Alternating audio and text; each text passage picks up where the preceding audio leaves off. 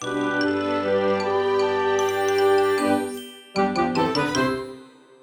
ローツーザーメン皆さんこんにちは。ドイツ語講師の小町です。あれって思った人がいるかもしれないんですけどそうなんです。今日はですね金曜日ではなくて土曜日なんですね。普段この心躍るドイツ語講座っていうポッドキャストは月曜日と金曜日に基本的には配信を行っているんですけど昨日金曜日がちょっと私が忙しくてなかなか収録の時間ができなかったっていうのとあと逆に今日土曜日はですね少し時間があるかつ元気もちょっとまだ有り余っているので収録している次第です。そんな今日のポッドキャストのテーマなんですけど、今日実はですね、私は時間に余裕があるって言ったんですけど、午前中は時間に余裕がなかったです。何をしていたのかというと、歯医者さんに行っていたんですけど、今日のテーマは歯についてです。歯って言っても、その何をじゃあ私が歯医者さんでしてきたのかっていうとですね、今現在私は歯科矯正をしています。歯並びを矯正しているんですね。今日初めて歯科矯正っていうのを開始したわけではなくて5月末ぐらいから始めています。なので大体ですね3ヶ月目ぐらいにあたる月になるんですけど今は月に2回ぐらい通ってますかね。ちょっとこう月によって多い月と少ない月あったりするんですけど大体月に1、2回通いながらやってもらっています。歯科矯正を始めた理由っていうのがいろいろあってそれは全くドイツに関係がないんですけど歯科矯正だったりあと歯並びっていうテーマになった時に結構日本での捉えられ方とドイツでの捉えられ方っていうのが違ってきたりするんですね。でこの話はドイツに限らず結構ヨーロッパ圏の国だったらそうなのかなと思ってアメリカとかはねどうなのかちょっと私はわからないんですけど少なくともドイツだったり隣の国フランスだったりでは歯並びっていうのにかなりこう重きを置かれていることが多いです。重きを置かれるってどういうことなのかだったりとか、なんでこう私が歯並びの矯正始めたのかだったり、この辺はあんまり本当にドイツ語に関係ないんですけど、歯並び、歯科矯正っていうテーマについて今日はやっていこうと思います。本題に始まる前に、このポッドキャストはあくまでもドイツ語について話そうっていうポッドキャストなので、歯科矯正だったり歯並びっていうのに関するドイツ語を、まずは皆さんと一緒に覚えていけたらいいなと思います。Das Wort des Tages というわけで、まずはじめに、歯に関する単語を皆さんと一緒に覚えていけたらと思うんですけど、これがまずないと始まらないっていうのが、歯ですね。ドイツ語で歯なんていうか皆さんご存知でしょうか？もし知っている方がいたら、この場でぜひ発音してみるのがおすすめなんですけど、歯はドイツ語で必ず単数形と複数形覚えておく必要があります。他の単語に比べてもはってよく使う言葉の一つかなと思うんですけど単数でもまあ使うし複数でもまあ使うんですよね。なので両方覚えていく必要が必ずあります。単数形はドイツ語で der Zahn der Zahn です。じゃあ複数はってなると Zähne Zähne が複数形の歯ですよね。日本語って単数と複数あんまり区別することないのでその辺はすごい楽だなと思います。ドイツ語ではこうかなりはっきり区別されていて、ツァン、ツエネ、そもそも発音からね結構違うかなと思います。あがあウムラウトになる活用ですね。複数形になるときに。で、ディアツァンなので単数形では男性名詞になっています。歯医者さんっていう風に言うときは、歯、これはですね、単数形のツァンと、あとお医者さん、アーチを組み合わせて、der Zahnarzt, der Zahnarzt っていう風に歯医者さんのことを言います。私の歯医者のですね、その担当してくれている歯医者さんっていうのが女性の方なので、女性の歯医者さんだと、die Zahnärztin, die Zahnärztin っていう表現になります。人に関する単語になると必ず男性とあと女性で形が違ってくるのでそのあたりも注意になってきます。ではですね、その次に歯並びだったり歯科矯正の話になるんですけど、その歯科矯正っていうのをドイツ語で何て言うのか、ここで言う歯科矯正っていうのは定義だったりその概略の話ではなくて、あの矯正装置のことを指しています。この単語をドイツ語ではよく使うことが多いんですけど、歯科矯正装置っていうのはドイツ語で、Die Zahnspange、Die Zahnspange っていう風に言います。チャーンはさっきあった単数形の歯ですよね。で、シュパンゲっていうのがですね、こう、留め金とか何かこう、なんて言うんですかね、ちょっと難しいんですけど、こう、留め具みたいな意味を持っています。歯にこう留め具っていうのをこう接着剤とかでひっつけてワイヤーで引くっていうのが歯科矯正の主なやり方かなと思うんですけど今はなんかいろんなやり方がありますけどね。マウスピースだったりとか。で私も実はその辺選べたんですけど一番スタンダードなもういわゆる矯正器具っていうのをつけています。なのでチャンシパンゲを私は今つけている状態になっています。ではこのですね、チャンシパンゲをつける状態ってどういう状態かっていうと、歯並びが悪い時におそらくつけることが多いですよね。ちなみに私はその歯並びが悪いので矯正した方がいいかもしれませんね。矯正検討するのをお勧めしますよっていう診断を割と小学生の頃から受けてきました。小学生の頃ってこう年に1回ぐらい歯科検診が学校であるじゃないですか。そこで、その必ずとは言わないけど、検討してみてもいいんじゃないですかみたいな診断書をもらっていたのは記憶にあります。ただ当時はやりたくなかったんですよね。なのでやってこなかったんですけど、そういうふうに歯並びが悪いとか、その歯が綺麗じゃない、その歯並びですね。歯の並び方が綺麗じゃないっていう形容詞、ドイツ語で、これはですね、結構多分間違える人が多いのが、シュレヒトだと思うんですけど、meine Zähne sind schlecht。これだと、その虫歯を持っているのかなみたいな意味になってきます。Meine Zähne sind schlecht。私の歯は悪いです。日本語でも私の歯は悪いですって言うと、こう虫歯かなって想像する人が多いと思うんですけど、ドイツ語でも同じような感覚ですね。じゃあ、歯並びが悪いっていうのはどういうのかっていうと、Meine Zähne sind schief. Meine Zähne sind schief. schief っていう単語を使います。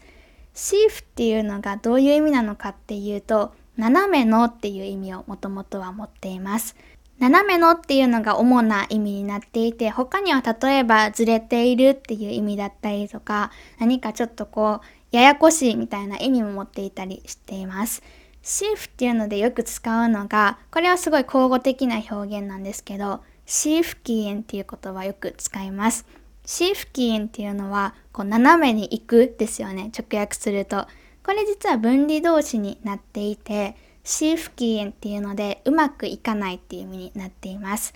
うまくいかなかったって言いたい時だったりとか、こう何か成功しないっていう風に言いたい時に、シーフキーエンよく使います。もう何もかも全部うまくいかなかったよって言いたい時に、こういうシチュエーションあんまりあってほしくないんですけど、仮にあったとしたら、すべて alles ist schief gegangen。alles ist schief gegangen っていう風に言えたりします。日常生活の中で何かうまくいかないことがあった時によかったら皆さんシーフキン使ってみてください。そんなこうスラング的な感じでもないので、口語であればそんなにこう変な表現とか、変っていうかその偏った表現とかではなくて、いろんな人がよく使っている表現になります。シーフキンですね。で、そのシーフがもともとは形容詞なわけなんですけど、斜めのだったり歪んだっていう意味で、meine Zähne sind schief 私の歯並びは悪いですという意味になっています。じゃあですね、この歪んだだったり曲がったあの斜めのっていうシーフの逆は何かっていうと、こうしっかりしたというか、まっすぐなっていう意味ですね。まっすぐなだったり、こうしっかりしているっていうのをドイツ語で何て言うかっていうと、状況に合わせていろんな言葉があるんですけど、この歯っていうテーマにおいては、ゲガーデっていうのを使います。Meine Zähne sind gerade. 私の歯並びはいいです。私の歯はきれいにまっすぐ整っています。みたいな感じですね。Meine Zähne sind gerade. gerade っていうのと shift っていうのをよく使うので、両方覚えておくといいんじゃないかなと思います。特に歯科矯正を考えている方だったり、そういうのが日常的なテーマに出てきそうな方は覚えておくといいと思います。ゲガーデっていうのはですね、この今はまっすぐなっていう意味で使っているんですけど、基本的に使うことが多いのは、jetzt と同じような意味で使うことが多いです。今っていう意味ですね。jetzt とあと gerade 何が違うんですかってよく聞かれるんですけど、jetzt はこうもう幅広い今っていう感じです。gerade っていうのはたった今っていう今まさにこの状況っていうのを表しています。ちょうど今っていう感じですね。jetzt はもう少しこう幅の広い今っていうのを表しています。jetzt も gerade も本当によく出てくるのでよかったら皆さん覚えてみてください。では、歯に関する単語は結構できたかなと思うので、早速ですね、本題の歯並びだったり歯科矯正についての話に進んでいこうと思います。Das heutige Thema というわけで本題、歯並びだったり歯科矯正についての話になっていくわけなんですけど、前半でちょっとこうドイツと日本の歯並びに対する考え方の違いとかを説明して、その後後半に実際私がどういう手順で歯科矯正を始めることになったのかとか、費用の話だったりとか、どういうふうに歯医者さん探したりだったりとか、なんかそういうもう少しちょっとこう実用的な話をしていこうかなと思っています。歯科矯正を考えている人たちはよかったら参考にしてもらえたらなと思っています。まずはですね、ちょっとこう日本とドイツの違いみたいなところから始めていこうかなと思うんですけど、すごくざっくり簡単に言うと誤解を生んでしまうかもしれないんですけど、あのざっくりっていうのを念頭にして皆さん聞いてくださいね。ドイツだと歯科矯正っていうのはかなりポジティブなイメージで捉えられることが多くて、日本だと私の経験上ではネガティブに捉える人が一定数いるのかなっていう印象を受けています。例えばそれを私がすごく感じるのが子供の時に受ける歯科矯正についてなんですけど私がそういうふうにお医者さんから毎年のようにちょっとこう歯科矯正検討した方がいいですよっていう手紙をもらっていたにもかかわらず私が嫌だって思っていたんですね。嫌だっていうことで自分の意思が嫌だって思っているっていうことで矯正には踏み込まなかったわけなんですけどそれがなぜかというと私のいた公立の小学校では矯正器具をつけているっていうその事実がかなりこうネガティブなイメージとしてみんなのところにこう影響しているなっていうような雰囲気だったんですね。実際に誰かがそれを口に出して言うとかは特になかったんですけどそういう独特の雰囲気とかあとみんながこうどういうふうにこれに対して思っているかとかポジティブなのかネガティブなのかっていわゆるこう空気を読む的な感じで空気で感じるじゃないですか。自分がどれだけ大変かとか痛いかとかそういうことではなくて他の人にどう見られるかっていうのをかなり気にしていましたすごくわかりやすく言うと見た目だと思いますやっぱりこう銀色のその矯正器具っていうのがメジャーだと思うんですけどちなみに私がつけているのは銀色じゃなくて透明の白いやつです。でただ当時は多分透明のとかはあったかもしれないけど多分かなり高かったんですよね。で基本的には銀色っていう感じだったと思うんですけどそれをつけるとかなりこう人の印象っていうのが変わってしまう。でそれを結構その同級生でつけている子とかを見て感じていてでそれは自分自身だけじゃなくてやっぱりこう見ている自分たちもその他の人も感じるようなことででやっぱりこう小学生とか中学生ってちょっと物心つき始めたぐらいでどういう風に見られているか見た目とかをちょっとずつ気にしだす時期じゃないですか。その時の私には矯正器具をつけてこう何年も生活する。大体まあ1年2年ぐらいだと思うんですけど子供はちょっとあんまり詳しくないんですけど大人だと私の場合は2年半ぐらいかかるっていうふうに言われています。そんな長期間こうつけて生活する。でその間こう全然自分じゃないような感じで見られるっていうのに耐えられないというか耐えられないなっていうふうに判断をしたんですね。小さい自分だったんですけどそれぐらい結構私自身が矯正器具をつけて生活する。でそれをつけてどういう風に見られるかっていうところにかなりネガティブなイメージがありました。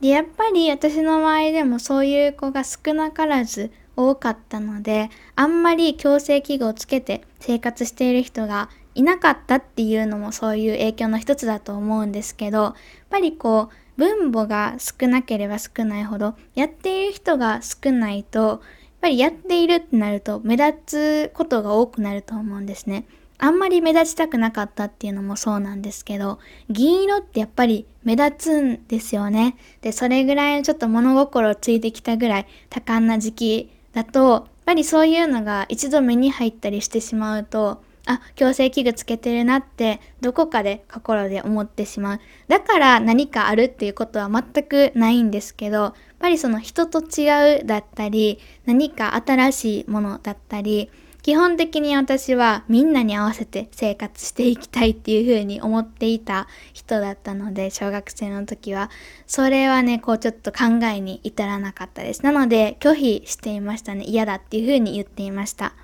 子供の矯正っていう話でいくと、ドイツだと結構ね、その真逆っていう感じで、矯正器具をつけたいっていう風に言う子が結構多いっていう話をよく聞きます。これがどれぐらいこう事実に合致しているのかっていうのはわからないんですけど、ただ聞いている話だけ見ていくと、矯正器具をまずつけている人がそもそも多いっていう話ですね。だからそれぐらいスタンダードなものとして受け入れられている。特にこう目立つわけでもなくて、矯正器具をつけているんだなぐらいですね。特にだから、まあ日本でもだからどうっていうことはないんですけど、日本ほど目立たないっていうところ。プラス子供たちの自発心というか自分も矯正したい、矯正器具つけたいっていうような思いが結構聞いている限り強いみたいです。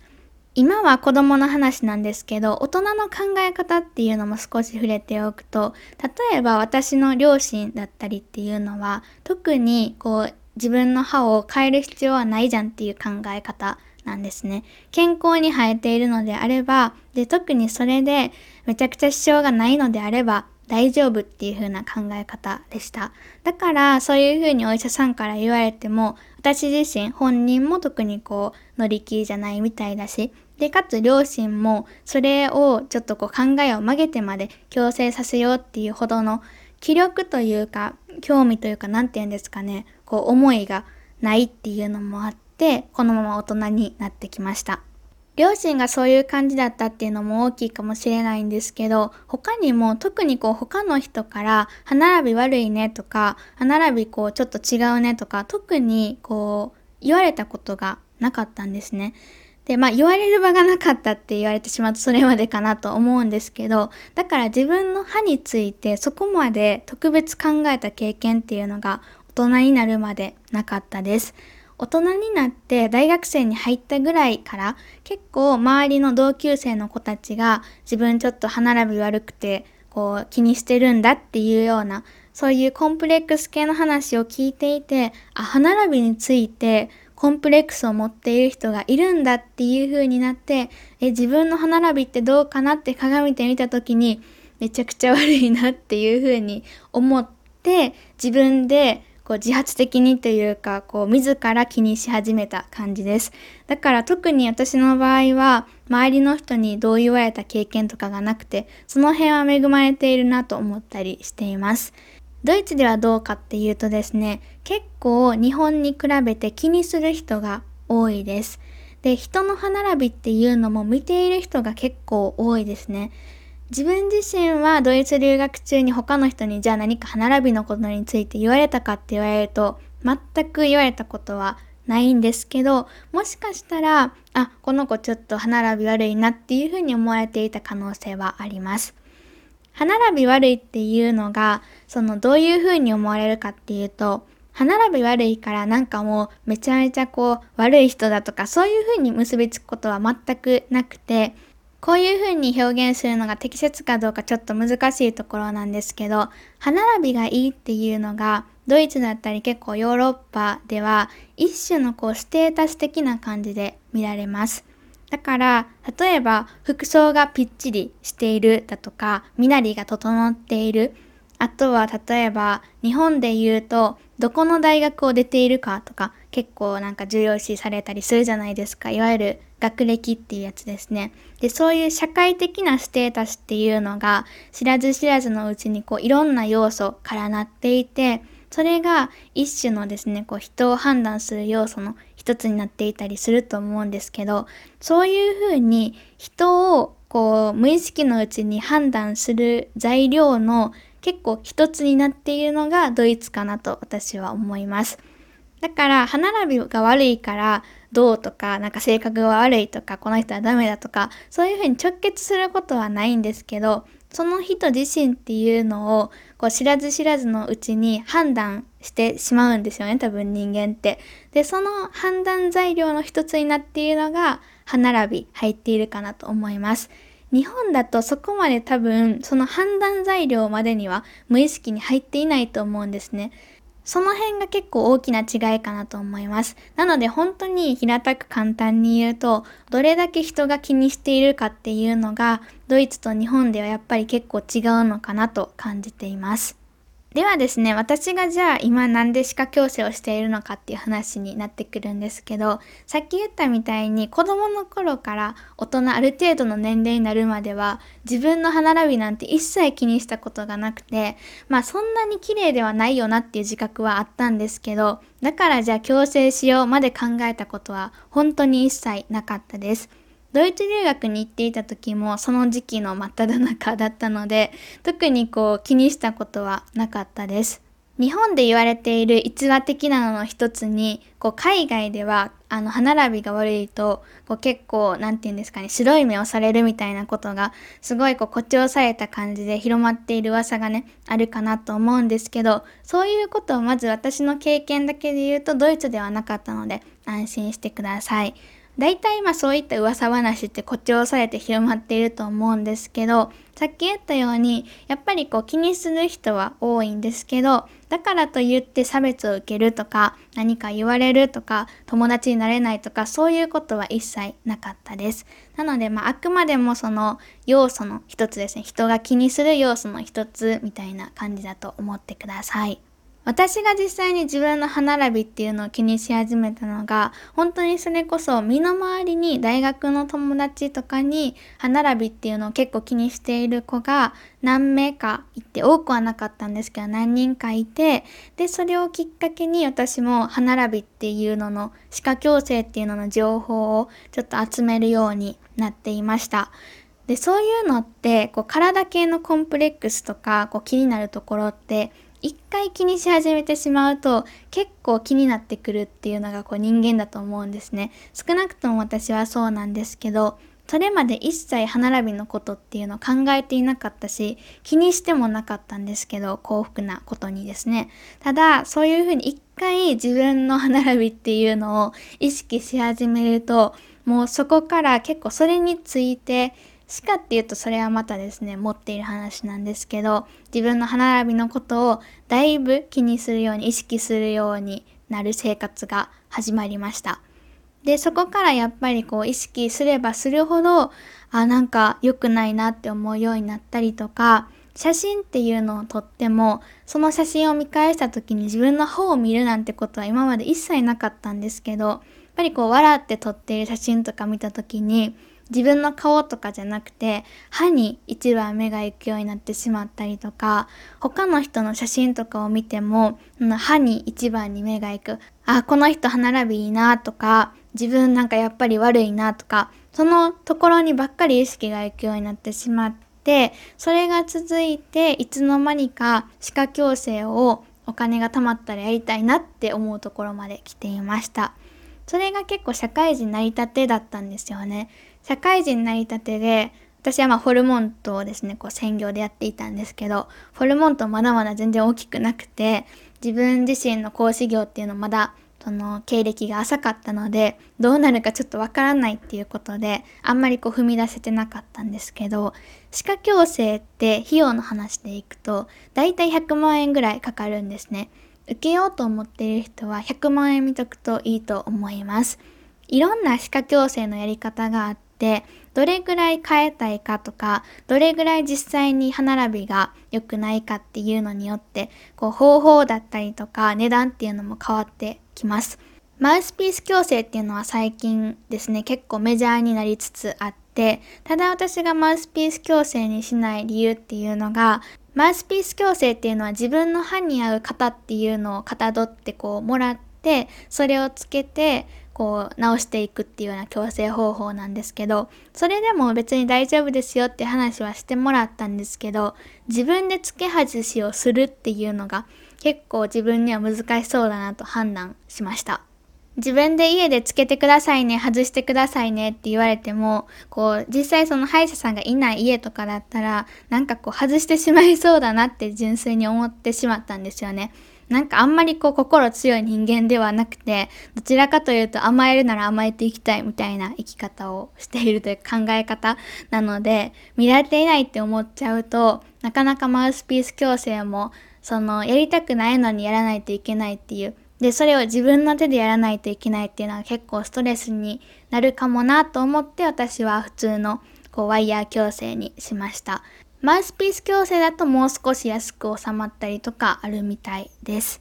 ワイヤー矯正の中にも今現在3種類ぐらいあって一つが一般的な銀色のやつですね金具をつけてっていうやつですで表側でもう一つが私がやっている透明の金具ですねの銀のやつじゃなくて透明のになっています。メリットとしては人に分かりにくいっていう感じですかね。こう、初めに言ったように結構私は他の人の目を気にして目立ちたくないからっていう理由で銀色のやつやりたくなかったんですけど、透明だと結構ね、分かられないことが多いです。で、かつ今コロナ禍で私もオンライン授業、こう、ズームとかスカイプとかオンラインでしかやらないので、オンラインの画面だとね、多分私の生徒さんとかも気づいてない人が多いんじゃないかなと思います。で、それが2つ目ですね。透明のもあります。気になる方は。で、3つ目が裏側矯正っていうのがあって、表側だとやっぱりこう透明だとしても食べた後とかね逆に透明だとすぐこうついているものとか分かるっていうデメリットがありましてただ裏側だとその歯の裏に矯正器具をつけることによって表からだと全くわからないっていう感じですね。で特に私みたいに人の目を気にする方っていうのが結構裏側あとは人前に立つお仕事をされていてあんまり他の人にこうしているんだなって気づかれたくない人だったりがすることが多いみたいです。裏側だとただなんかこう舌に引っかかったりしてあんまりおすすめじゃないっていうのは聞いたことがあります。123っていう風にこう3に近づくにつれて費用っていうのが高くなっていきます。私は真ん中の2番目なんですけど、そもそもその今私が通っている歯科矯正の歯科では1番の選択肢がなかったので2番しかないっていう感じでした。今まで結構歯医者さん探しっていうのを東京に引っ越してきてからやっていました。今住み始めて3年目になるんですけど今まで始めなかった理由っていうのがまずちょっとこう高額な費用っていうのが一つと大体ですねこう1回払いだったりあと分割払いでも2回払いまでだったりするんですよ。私は基本費用っていうのが大体80万円かなでやっていてプラスその月に1回2回ぐらいその歯科矯正歯科に通って実際に器具をつけてもらったりとか掃除をしてもらったりとかして進めているんですけど行くたびに私の歯医者さんでは5500円かかります。なので合計本当にだいたい100万円ぐらいになる感じですね。でプラス何かあればそれに重ねて費用がこうかかってくるっていう感じなんですけどもう本当に高額な費用。だいたいその歯医者さんでし始めたら歯医者さんを変えるっていうのが難しいんですね。歯医者さんを変えれてもその新しく通った歯医者さんでもう一度こうお金をそれだけの高額な費用を払わないといけなかったりとかっていう問題があって結構初め住み始めた頃は東京にどれぐらい住むのかとかあと東京でも私去年引っ越したんですけどどっちみちこう引っ越すっていうのは決めていたことだったので引っ越した先が今の家の近くじゃなかったらそもそもこうお医者さんに通うのが大変だなっていうのがあって、だいたい月に1回ぐらいは通わないといけないみたいなんですよね。なので引っ越しまで待っていました。ただそれまでも、だいたい歯科矯正始める時って一番初め30分ぐらいカウンセリングというか説明会みたいなのがあるんですね。で、その説明だったりカウンセリングっていうのは基本的にはタダでやっています。なので気になる方よかったら近所のですね、矯正歯科とかが必ずあると思うので、そこのこう初回30分とか行ってみてください。私はそれに結構行きましたね。今まで3回ぐらい合わせていったかなと思います。予定合わせていって、で、ちょっとこう、話聞いて、どういう風な手順になっていくのかとか、費用の説明も必ずされます。私は今のですね、4番目ぐらいかな、に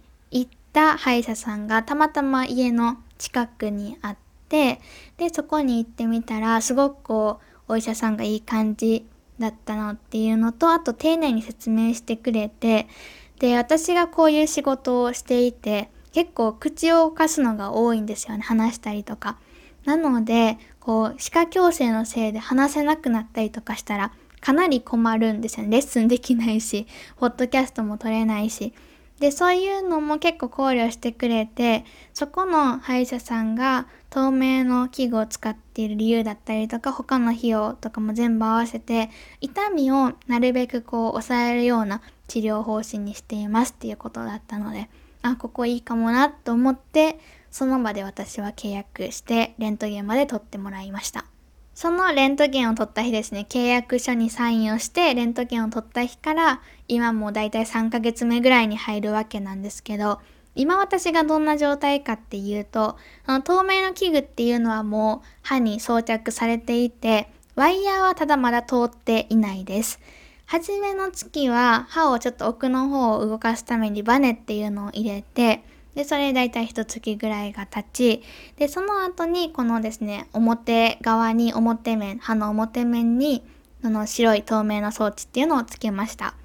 で、そこから歯を抜きました。4本私は抜きました。人によってこの辺も変わるので、初めのカウンセリングとかでですね、結構言われたりする人も多いんじゃないかなと思うんですけど、私の歯並び的に歯を抜いた方がいいですよっていう風な治療方針で、これは結構前のその今までちょっとどういう感じかなって言った矯正歯科とかでも言われていた話なので覚悟はしていました。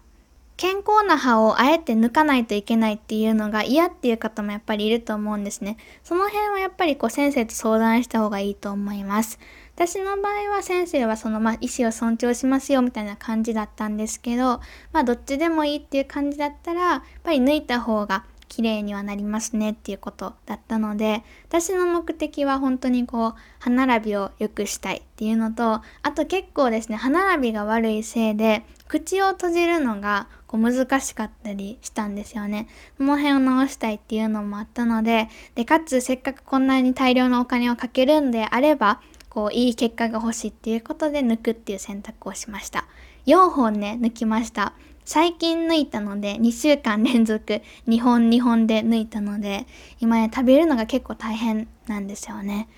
で、今日行ったんですけど、今日の午前中やったのは、ちょっとこうゴムをつけて、ワイヤーになる前に、ちょっとこう少しずつ歯を動かしていきましょうっていうことで、ゴムをかけています。今はね、そこまで痛みはひどくないんですけど、ちょっと今日の夜ぐらいから来るんじゃないかなと思っています。何が大変かっていうと食べる時のストレスがかなりあります。どういうストレスかっていうとまず一つ目が純粋に痛いっていうのですね。矯正ってやっぱり歯を動かしていくので歯を動かす痛みっていうのがどうしても発生してしまうんですね。歯を動かす痛みが私が想像していた以上にすごくてあの物を噛むのがしんどいんですね。表現があれなんですけどなんか地響きみたいな感じで歯の神経がズキズキするような痛みが私は結構その矯正し始めてだいたい1週間ぐらいは続きます。ただ1週間続くとマシになるのでこうそれ以降は全然普通に噛めたりするんですけどそれまではバナナすらしんどいみたいな感じで豆腐とか乳麺とかですねに頼る生活です。今回がそこまでひどいかどうかちょっとまだわからないんですけどまあちょっとそこまでひどくなかったらいいなって祈っています。で、それが一つ目の痛みですね。これが一番ひどいです。物噛めないので、あの、下で噛めるようなものしか食べれないっていう状態ですね。二つ目のその煩わしさっていうのが、矯正器具を表面につけてるので、いろんなものが矯正器具の間だったりとか、か矯正器具と歯茎の間とかに挟まるんですよね。で、これを舌で取ろうとすると、まあ、そもそも取れなかったりとか届かなかったりとか、あと舌が矯正器具に引っかかって痛いみたいなことがよく起きます。で、それがですね、かなり違和感しかなくて、それすごいストレスですね。これが2つ目のちょっと嫌なところです。3つ目が口内炎がめちゃくちゃできます。矯正器具がやっぱりこう歯に当たるんですよね。歯肉とかに当たって、それがきっかけで口内炎ができてめちゃくちゃ痛いです。ただ口内炎に関してはなんか最近口内炎に直接貼れる溶けるシートみたいなのが薬局に売っているみたいなんですね。で、それを買って、それをやってるとやっぱりちょっとこうマシになったりはするなっていうのを感じています。ただですね、こういうこうちょっと食べる時のストレスとかを含めても、私自身はこう矯正をやっと始められたことに対してすごく嬉しくて、今まではやっぱりこう引っ越しする可能性が高かったのでできなかったっていうのが大きかったし、あと今矯正をしてて、やっぱり私が一番なんだかんだ気にしているのって他の人からどう見られるかみたいなところだったりしているので、自分が痛い分には我慢したらいいんですけど、他の人がどう思うかって自分にはどうもできないじゃないですか。なので逆に今のコロナ禍ですね、マスクで生活しないといけないっていうのは、意外とその自分の悩みっていうのに合っている時期なのかなと思っています。人に歯をこう積極的に見せないでいいというか、あとあんまり外出もしなくていいというか、まあしないのが推奨されていたりするし、人と会う機会がそもそもそんなになかったりするので、結構いい機会なんじゃないかなと思って始めました。まとまった時間と、あと費用もかなりかかるので勇気がいるところなのかなと思ったりするんですけど、まあ少しでもですね、一人の体験談として何か考えている方の参考になればいいかなと思っています。それでは今日はですね、この辺りで終わろうと思います。ここまで聞いてくれた皆さんどうもありがとうございました。残り土曜日、あと日曜日、皆さん楽しんでください。ではまた次回来週お会いしましょう。チュース